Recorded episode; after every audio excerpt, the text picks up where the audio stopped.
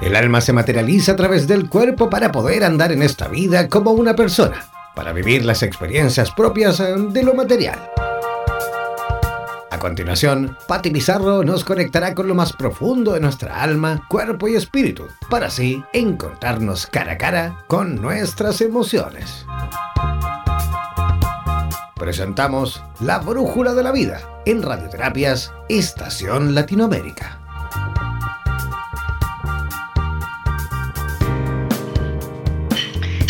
Muy buenos días, ¿cómo están todos? Este día, lunes 21 de enero del 2019. ¿Cómo van? ¿Cómo están? ¿Quién les habla? Les saluda Patti Pizarro con 2TY, aquí en el programa preparado para ustedes, La Brújula de la Vida, en Ya estamos en Santiago de Chile, el programa anterior lo hicimos desde Buenos Aires, Argentina. Un gran abrazo por la bienvenida y cómo nos trataron increíble los hermanos argentinos. Vamos a saludar también a Perú, Ecuador, a Colombia, México, Uruguay, eh, Venezuela. Em, Paraguay, eh, Estados Unidos, a todos los Latinoamérica con un gran abrazo. Les saluda desde aquí Santiago de Chile, Pati Pizarro, la brújula de la vida. ¿Y cuál es el tema de hoy día? Hoy día hablaremos de los adolescentes, del gran proceso y dificultoso proceso tanto para los adolescentes y como para nosotros padres guías en esta etapa de la vida. Difícil fue los tiempos de nosotros, aquellos tiempos mucho más tranquilos y hoy se acentúa un poco más dado que la vida va más rápido, a que todos tenemos mucho más tiempo, al parecer, porque realmente no es así, ¿no? Y lo hemos hablado programa a programa, pareciera que no tenemos tiempo de mirarnos a los ojos, de hablarnos, de tocarnos, de decirnos lo que nos estamos, lo que estamos sintiendo o pensando.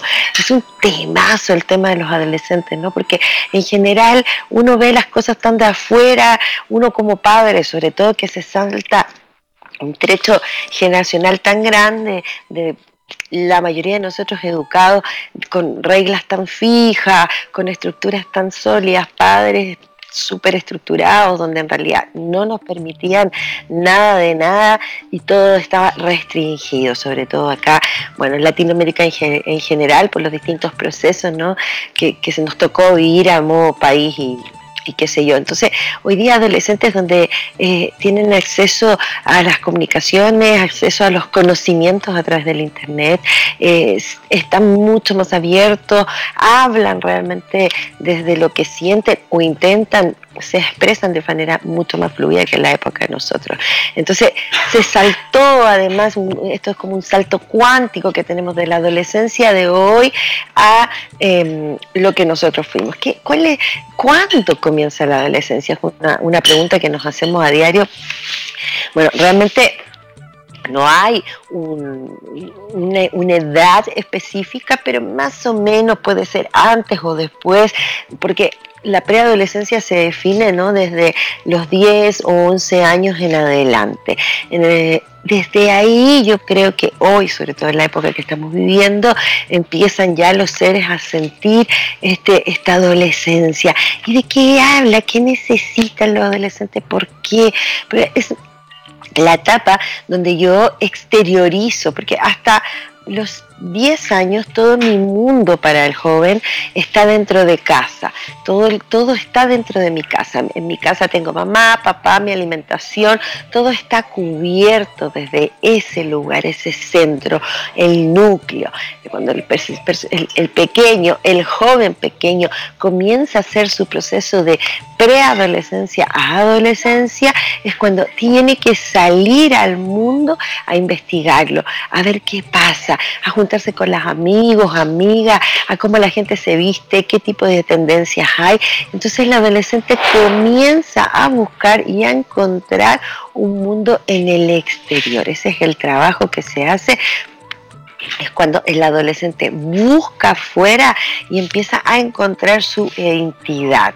Entonces, claro, es un poco más complejo. Una de las etapas del adolescente es así literalmente anular o superar o tapar, también por ahí se dice matar la imagen o el personaje de padre y madre que hasta ese momento es el único personaje más cercano, el que más nos protege. Esa es la idea del joven hasta antes de la preadolescencia, los superhéroes son estos padres, ¿no? los cuidadores en general, y cuando el joven comienza su etapa de preadolescente a adolescente, necesita romper con estos paradigmas del superhéroe para convertirse él en su propio superhéroe o adulto o encontrarlo afuera.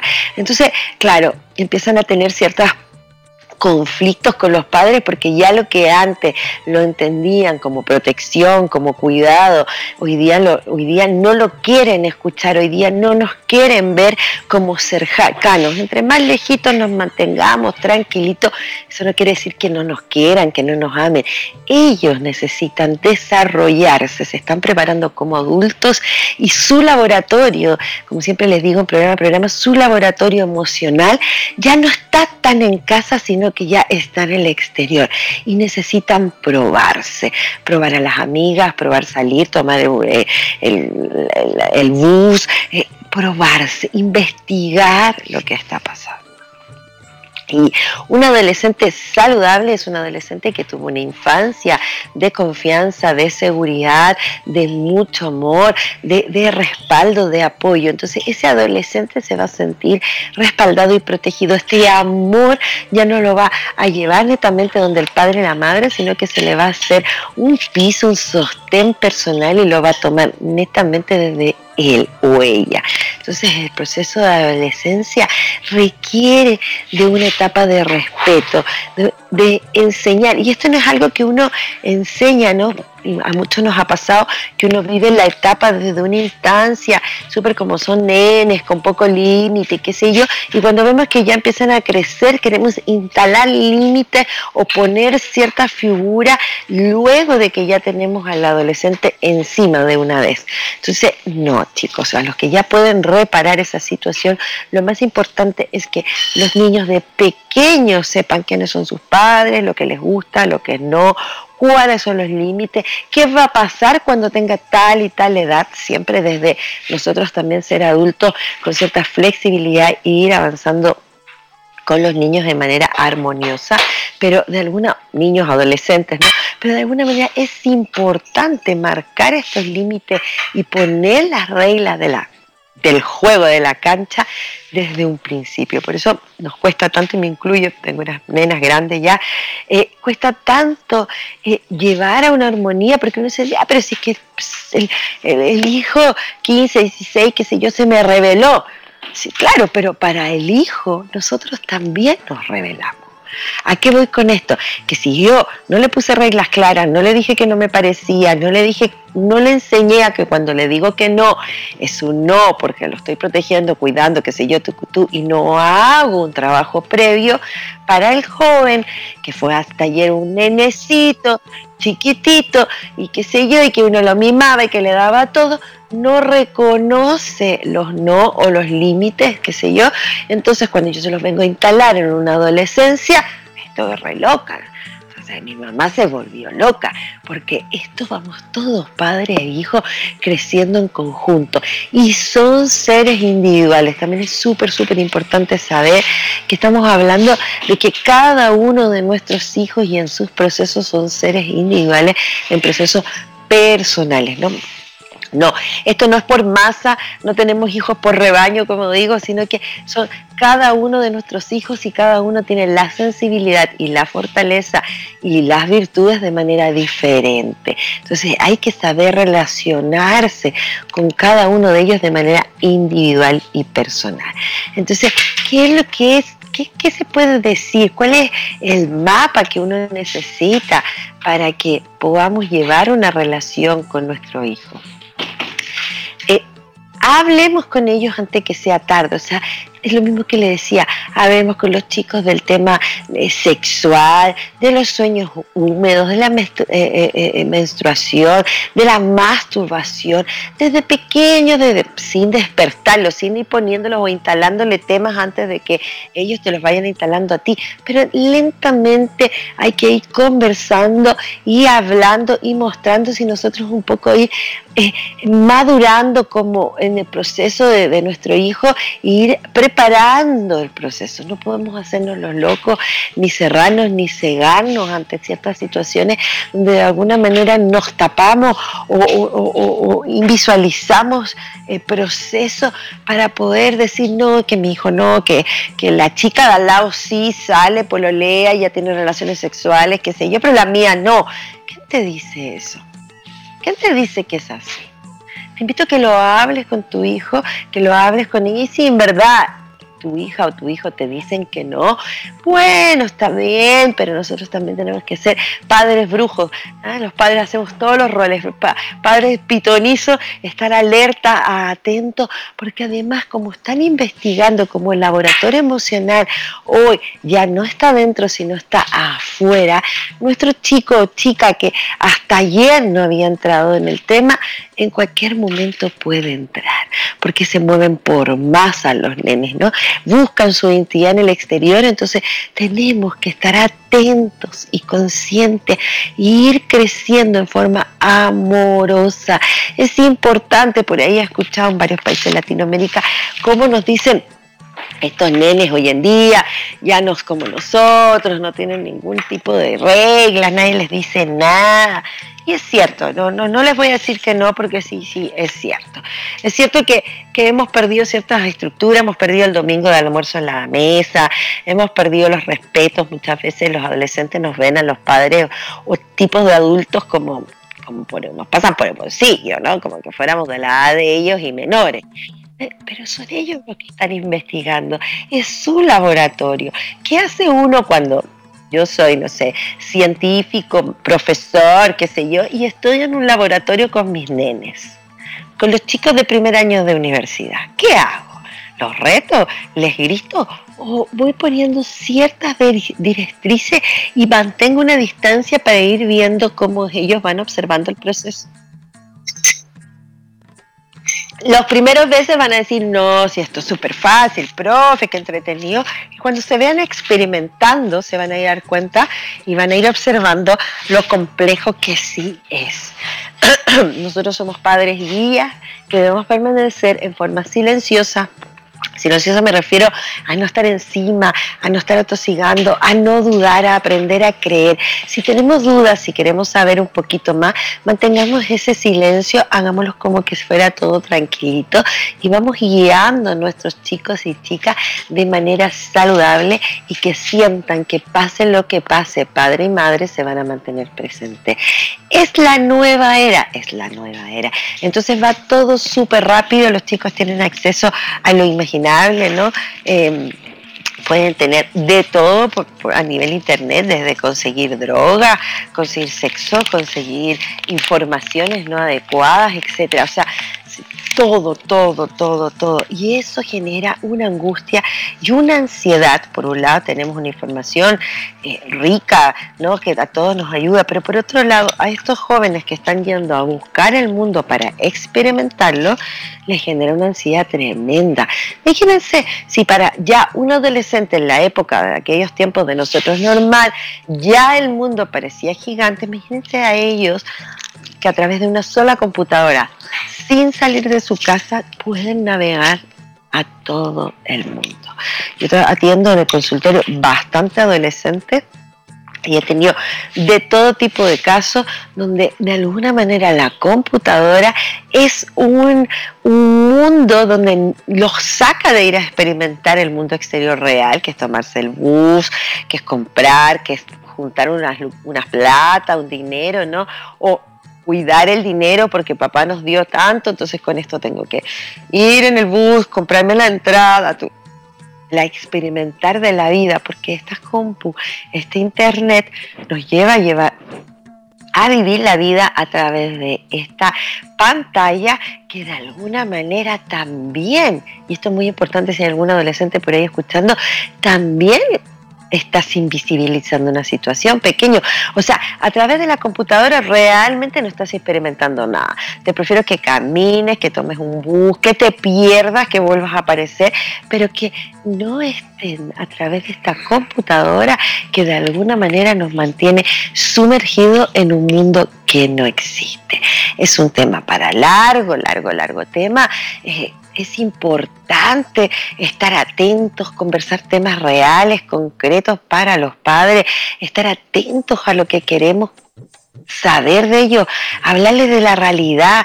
Eh, necesitamos entregarle la felicidad en su aspecto, cómo te sientes, qué te pasa, porque es la única manera de que los chicos empiecen a entregar a nosotros sin juicio. Cuando nosotros generamos una especie de juicio ante los niños, lo que vamos a, encontrar es rechazo. Entonces, aprendamos a comunicarnos como lo hemos hecho programa a programa, desde yo soy, yo siento, a mí me pasa, hijo, a mí me pasa que cuando tú sales y llegas tarde y no me avisas, no puedo dormir, estoy, estoy pendiente de ti, me da mucho susto, pero mamá, que le pones color, como se dice aquí en Chile, que, que exagerada eres.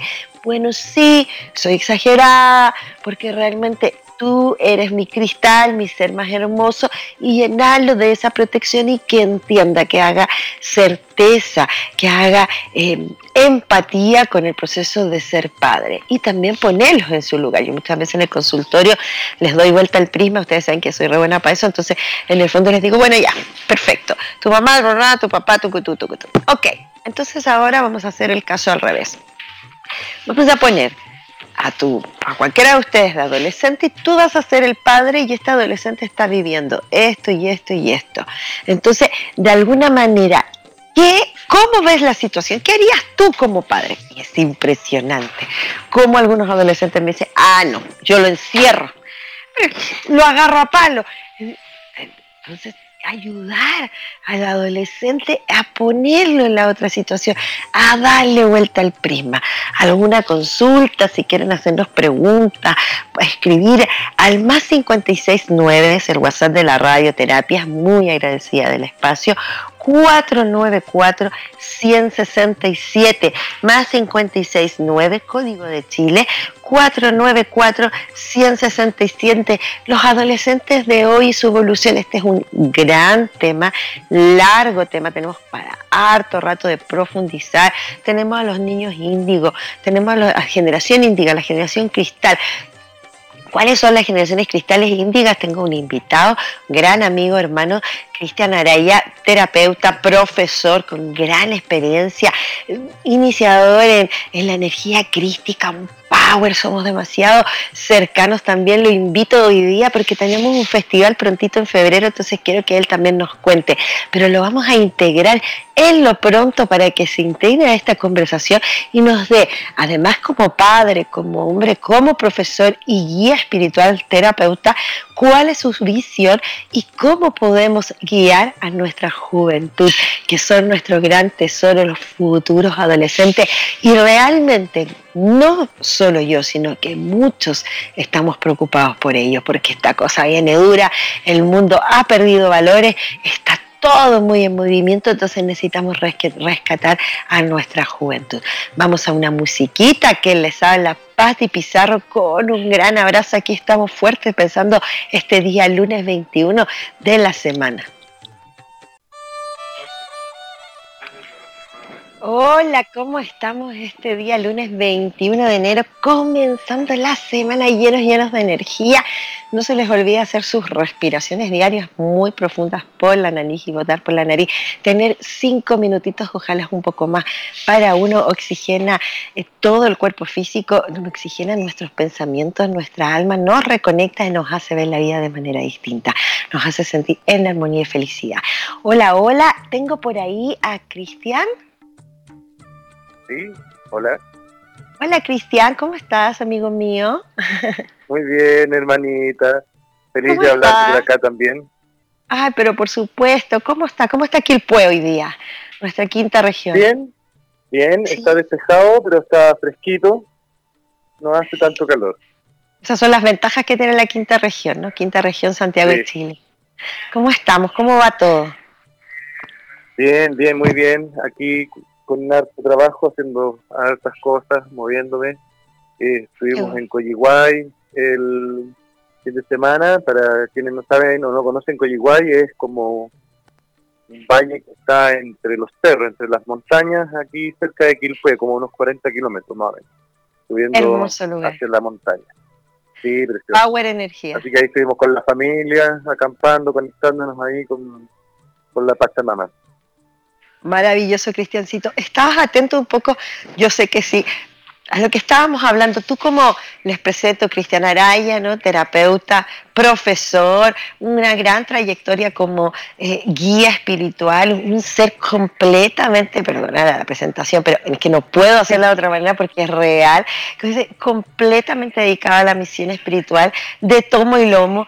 Cristiancito, estábamos hablando de la adolescencia, lo difícil que es, lo difícil que es en esta nueva época, y quería saber un poco si tú me podías aportar, porque dejé el tema de, de esta nueva, eh, nuevos chicos índigos, cristales. Sabes tú que nosotros sabemos, lo hemos hablado millones de veces en nuestras largas tertulias, ¿no? Donde los índigos tienen esta cosa media rebelde, ¿no? ¿Qué, ¿Qué, me quieres decir? ¿Cuál es lo que tú hablas, pero extendidamente tu aporte para que los padres que nos están escuchando puedan guiar mejor a nuestra nueva generación? Bien, mira, es, es un tema tremendamente interesante. Eh, yo lo vivo a diario, cotidianamente, en la escuela, eh, con los niños. Eh, me doy cuenta de esa sensibilidad distinta, especial que tienen las nuevas generaciones. Yo ya llevo 20 años de docencia y he podido ver una evolución.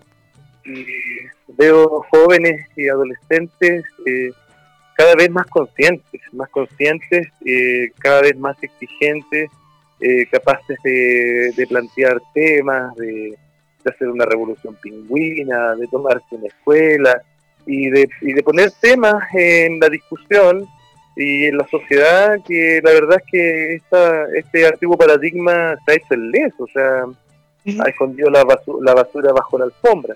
Entonces, lo cierto es que yo no tengo en lo personal conflictos con mis alumnos, muy por el contrario, porque mm, justamente entiendo la, rebeldía o esta, o esta actitud que, ellos tienen, eh, porque vienen con la misión de romper estructuras y lamentablemente, claro, cuáles son las primeras estructuras que ellos empiezan a, romper son las de la familia.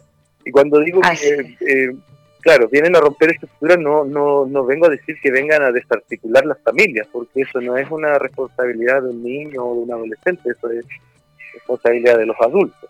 De la pareja, claro. Claro, claro, absolutamente, claro.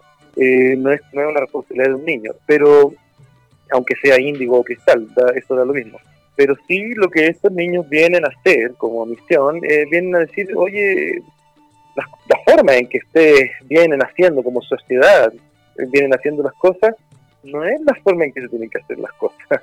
Eh, entonces, claro, ellos se revelan, eh, tienen también la fuerza y la energía para hacerlo, y en realidad nos vienen a poner en jaque ante, ante muchas cosas, muchas creencias, muchas estructuras y muchos temores que todavía gobiernan nuestra sociedad.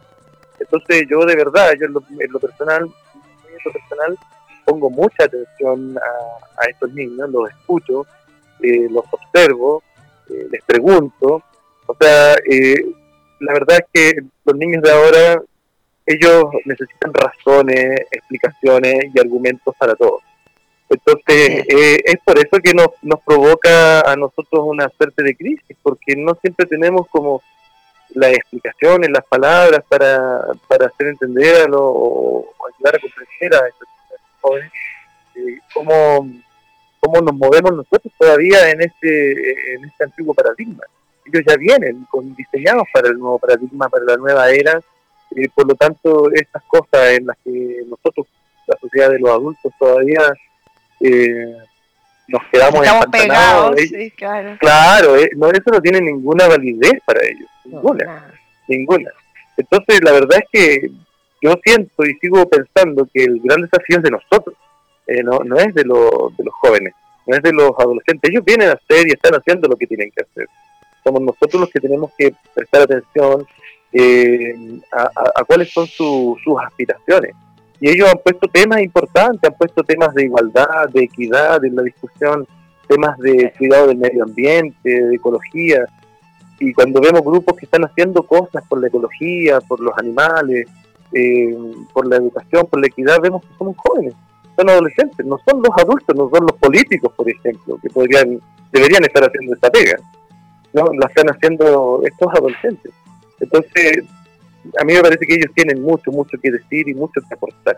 Y nosotros tenemos mucho que aprender de, lo, de la visión que ellos traen, porque finalmente es la visión de estos jóvenes, de estos niños, la que se va a imponer eh, finalmente en la sociedad en el futuro.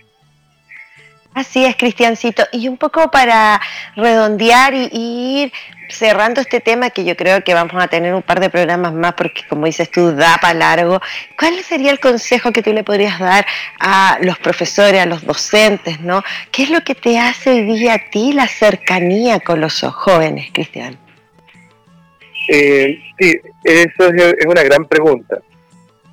Pero yo le diría a los docentes, a los colegas, a los profesores, a los profesores, que les den espacio a los jóvenes, crean en ellos, crean en sus capacidades, que no los juzguen tanto, que no los repriman tanto, mucho menos, sino que por el contrario eh, podamos entregar desafíos a a estos chicos hacerlos sentirse capaces de hacer cosas, de lograr cosas. Porque yo lo que veo es eso, veo a veces niños que tienen todas las capacidades, eh, todas las posibilidades, pero no, no tienen la motivación. Qué gran punto, sí, dígame, dígame. Hay que apoyar a los chicos, si ellos quieren hacer algo, quieren ir a la naturaleza, aprender un taller, si quieren participar en una organización, hay que apoyar a los chicos en eso. Ahí está el aprendizaje y la construcción que ellos son capaces de hacer. Eh, ellos son capaces de construir colectivamente sin tantos prejuicios ni diferencias como las que tenemos nosotros los adultos. Eh, nosotros ya en el mundo de los adultos empezamos a juzgar un montón de cosas. Eh, y los chicos, los adolescentes no tienen ese prejuicio. Se das cuenta, para ellos son los pares, son los iguales, son los partners, son los amigos, por lo tanto ellos creo que sienten e interpretan mejor eso de del otro reflejado en sí mismo, mejor que nosotros los adultos. Vienen mucho más preparados para trabajar en comunidad. Y tan cierto esto que cuando tú agarras el del aula, tú sabes que yo hago orientaciones dentro de los colegios, qué sé yo, los tomas y les hace el mismo, la misma clase junto a la naturaleza, cómo funcionan, cómo se conectan, son los primeros, saben trabajar en grupo. Creo que es muy importante que los colegios también se vayan preparando para estos nuevos seres que vienen de una generación superior, claramente, y eh, a una rapidez, una velocidad inalcanzable, ¿sí o no? Así es, así es, ellos nos están exigiendo mucho nosotros, mucho, mucho en todo ámbito y claro, los peligros que pueden haber en la adolescencia es que la energía se empieza a desbordar, eso, ¿ya? eso de, las hormonas que empiezan a funcionar, entonces, eh, con, fuerza, digamos. Eh, son, son los momentos más críticos porque es ahí donde hay que prestar mucha atención para que los, chicos, los niños no se desvíen, no, no caigan en el camino, digamos, de, del alcohol, las drogas, la delincuencia, eh, que son flagelos transversales en nuestra sociedad. Entonces, cuando, cuando los niños llegan ahí, llegan a, a esas situaciones extremas, es porque hay una desatención en su entorno. Eh, hay una desatención de alguna manera en la familia, hay una desatención en la escuela, hay una desatención en la sociedad. Entonces, a mí me parece que tenemos que hacernos caso y tenemos que saber leer los nuevos intereses eh, de, los, de los chicos, de los niños, eh, y saber entender bien para dónde ellos quieren ir. Y está muy claro que la dirección en la que va el mundo y la sociedad actualmente a ellos no, no les gusta. Y, por eso hacen y, se hacen notar tanto su, su rebeldía, de manera personal y colectiva también. Y bueno, y nosotros también como padres aportando un poco a que tenemos que tratar de mantenernos cercanos, eh, no, uno no pasa a ser el amigo porque no deja de ser padre, ¿no? pero ser ese guía, ese cercano que ante cualquier dificultad uno va a estar para acompañarlos. Sin duda, sin duda. Ese es nuestro rol, escucharlos, comunicarnos con ellos. Sin el juicio, como decías tú, porque son intolerantes al juicio. O sea, estos niños realmente el tema del juicio lo tienen fuera, fuera, fuera de ellos, de su sistema. Absolutamente. Ellos no, ellos, por ejemplo, les da lo mismo si la persona que les está hablando es su profesor, o es su papá, o es su mamá, o su abuelo, o una autoridad, o un carabinero. A ellos les da lo mismo te das cuenta, eh, eh, ellos están en, general, eh, están dándole más peso a los argumentos, a las razones. y nos están exigiendo eso. Y eso es lo que nosotros tenemos que saber entregar y, conversar y negociar con ellos, pero con, argumentos. nosotros argumentar y pedirle a ellos que también argumenten cosas. Que señale a prestar emociones. Exacto, ahí está la riqueza y el crecimiento que puedan tanto vivir ellos como adolescentes como nosotros como adultos, padres o profesores. Sí, estar cercanos y enseñarles a expresar emociones. Pucha, querido amigo, tenemos un tema larguísimo al respecto, es muy profundo maravilloso. Yo en realidad la gozo, los adolescentes lo pasó increíble. El fin de semana me tocó estar con dos nenas y realmente el olor a hormona me hacía sentir joven, te juro, pero que rebalsaba, ¿no? Entonces a veces uno también tiene que recordarse, los adultos como que empezamos a olvidar de dónde venimos y que también pasamos por un proceso similar, ¿no? Sí, claro, además que, bueno, nuestra responsabilidad como adultos nos, llama a eso también, a, prestar atención a las cosas, detenerse, corregir, es nuestro rol también. O sea, no, no, no tenemos la misma responsabilidad que los adolescentes, ellos están experimentando, están empezando a vivir la vida, nosotros tenemos que tomar decisiones, los niños, los adolescentes viven con nosotros, entonces también nosotros tenemos que resguardarlos. Tampoco se trata de, de permitirles hacer cualquier cosa. No el, el tema es eh, comunicarse bien, conocerse bien, saber lo que está haciendo nuestro hijo, nuestra hija, nuestros alumnos, eh, saberlo, sin, sin juzgar, pero conociendo y analizando, conversando y, averiguando por qué. Em, entonces, eso es estar comunicado, estar conectado. Cuando no está esa conexión emocional, espiritual, entre los, adultos y, y nuestros niños, nuestros adolescentes, se producen los quiebres y ahí aflora la, el lado oscuro de la energía.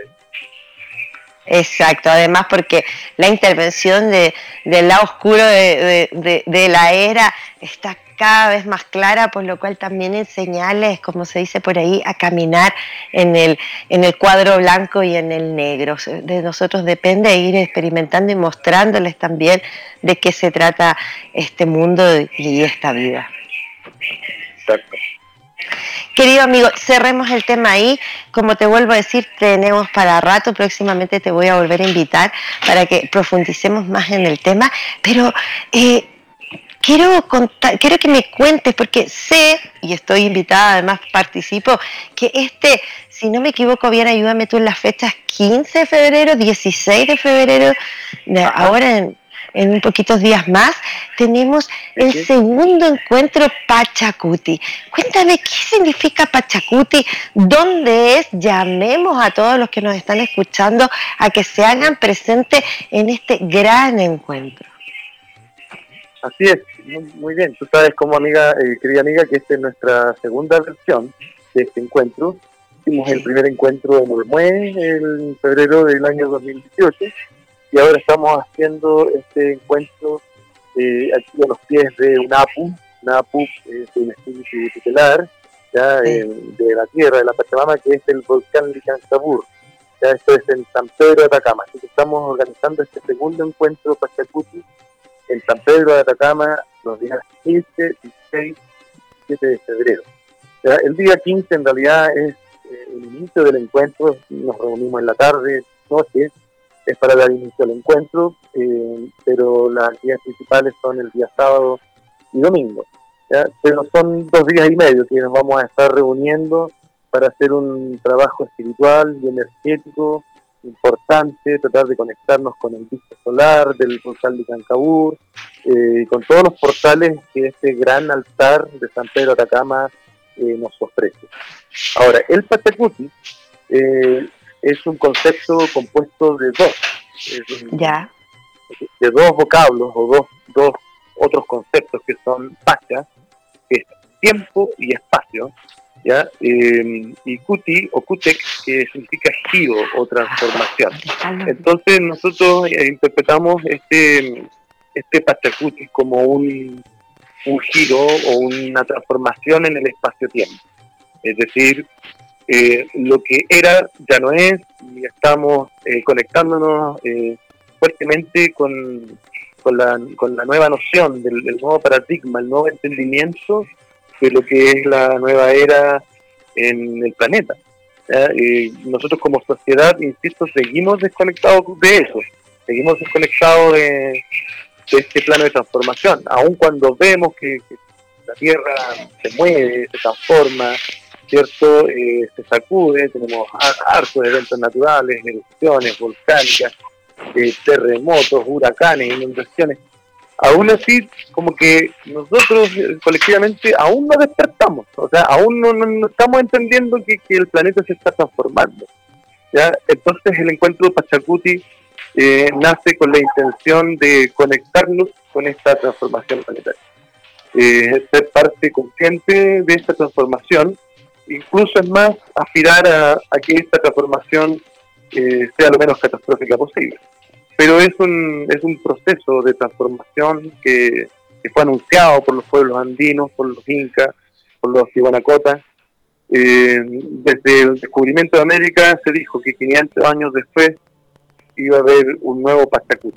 Ese fue el último Pachacuti, un giro en el espacio-tiempo en donde los conquistadores, digamos que llegaron al continente desarticularon todo el trabajo espiritual que se venía realizando en Sudamérica y también en Norteamérica, pero que ese orden y esa forma de ver la vida y de hacer las cosas se restauraría en el siguiente Pachacuti, que iba a ser 500 años después. Entonces, desde 1992, digamos que estamos viviendo ya el, este, este traspaso, este paso transformación a la nueva era y ahora lo estamos viendo, lo estamos viendo con, con evidencias muy sólidas. Pero faltamos nosotros, faltamos cada uno de nosotros, los, padres, los hijos, los hermanos, las hermanas, los seres humanos, faltamos nosotros eh, conectarnos con esta transformación, comprenderla. Y este trabajo que se hace aquí en el Pachacuti tiene esta motivación, ese objetivo, a conectarnos espiritualmente eh, con nuestra conciencia crística y comprender eh, lo que significa este proceso de transformación todo el planeta. Perfecto power llamado, ¿no? Gran energía además en San Pedro de Atacama que todos sabemos, para que un poco le contemos, nos están escuchando dentro de Latinoamérica, le contemos un poco qué es San Pedro de Atacama a nuestros amigos latinoamericanos, para que si es que vienen a Chile, si tienen ganas estar escuchando en este momento de hacer un retiro, de conectarse, ¿qué, ¿cómo? ¿Por qué San Pedro de Atacama? ¿Qué se encuentra ahí? Uy, hay tantas cosas que se pueden decir de San Pedro de Atacama, casi todas son muy positivas, por supuesto. La verdad es que es un paraíso, para mí es un verdadero paraíso, un pueblo en el medio del, desierto más árido del mundo, el desierto de Atacama, eh, pero con muchos atractivos turísticos, eh, culturales, eh, étnicos, hay, hay, hay muchas cosas muy interesantes en San Pedro de Atacama y en sus alrededores. Sí, así es. una energía muy fuerte, ¿no? No, absolutamente. Tenemos que pensar que está, eh, San Pedro de Atacama es un pueblo que está en el corazón de la cordillera de los Andes, rodeado de volcanes. Eh, hay alrededor de 5 o 6 volcanes en la zona y bueno, todos los que trabajamos en la espiritualidad sabemos lo que significan las energías de los volcanes, la energía de la cordillera de los Andes. Sabemos, ¿cierto?, que la Kundalini se está moviendo a través de la cordillera de los Andes, eh, propiciando esta gran transformación.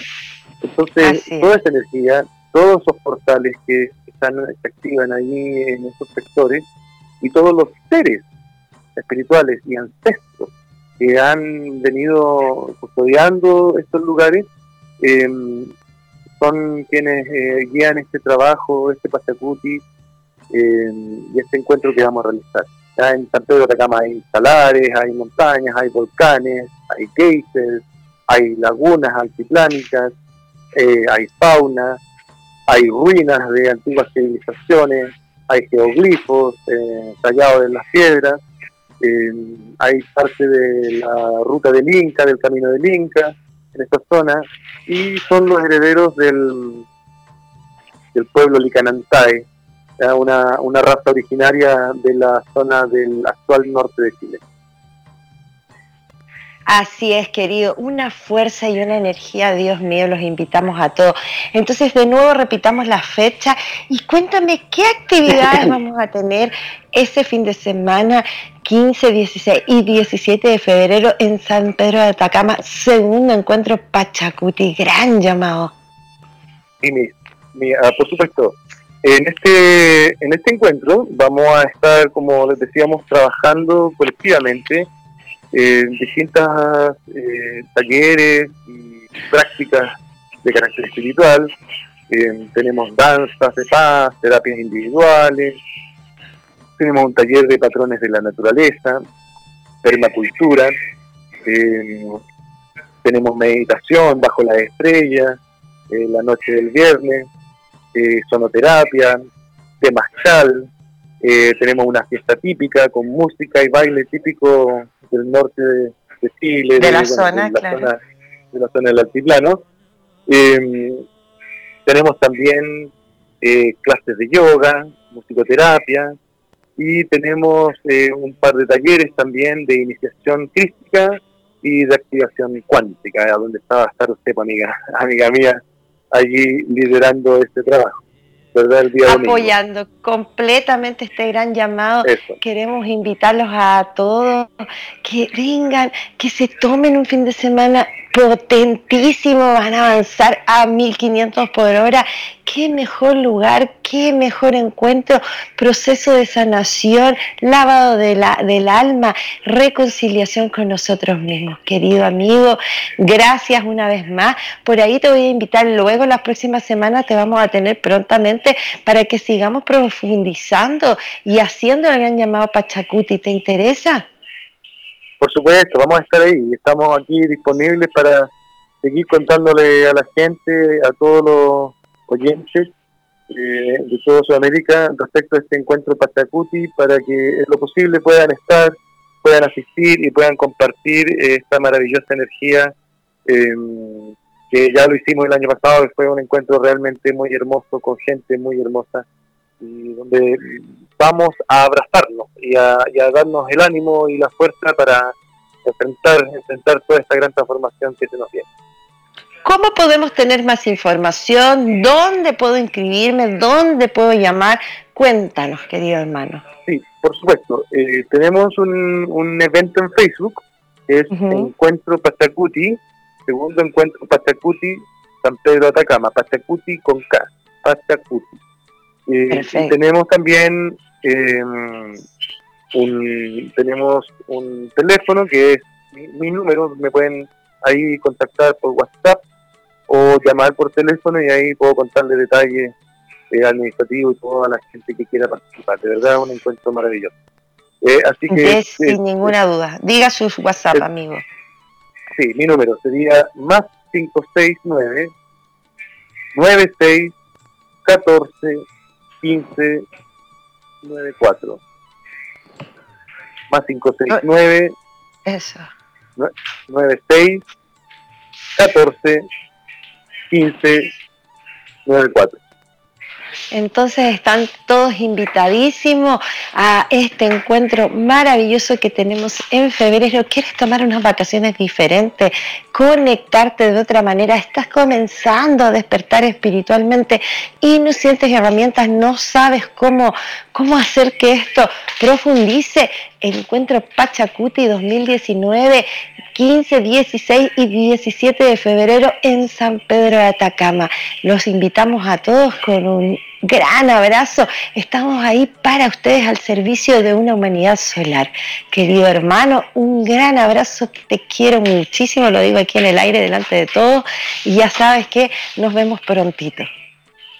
amiga, un, abrazo de amor a la distancia, eh, tú sabes que estamos solo distantes eh, geográficamente. ¿Ya? Así Ah, que eh, el corazón hacia, hacia ti, hacia el trabajo que estás haciendo, tu programa, tu familia y a toda la gran familia espiritual eh, de Chile y de Sudamérica. Supe que anduviste en Argentina, así que saludos también para los hermanitos de allá, de Argentina. Eh, es- esperemos que nos podamos encontrar con mucha gente en este encuentro Pachacuti y la próxima semana en un programa, por supuesto, encantado de conversar. nuevamente. De todas maneras, te espero la próxima semana para que además la gente empiece de a poquito a familiarizarse, que nos pregunten si quieren saber más información y aquí estamos para ti y para el servicio de la humanidad. Un gran abrazo y muchas bendiciones, querido mío. Muchas bendiciones, amigo. Un abrazo. Abrazos.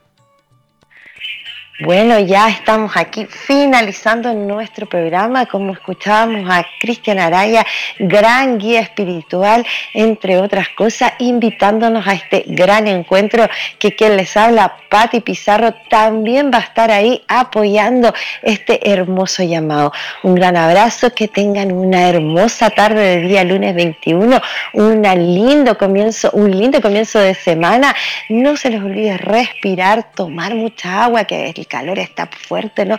Hidratarse, comer verdura y conectarse con el corazón, a hablar desde la pepa del alma. Nos vemos el día jueves con otro tema más al mediodía aquí en la Brújula de la Vida, radioterapias.com. Muchas, muchas gracias y bendiciones. Las emociones y los sentimientos son dos impresiones del alma que son inseparables, ya que un sentimiento es consecuencia de una emoción. Recuerda que cada lunes y jueves Pati Pizarro nos dirigirá a través de la Brújula de la Vida, espacio creado para abrir el corazón.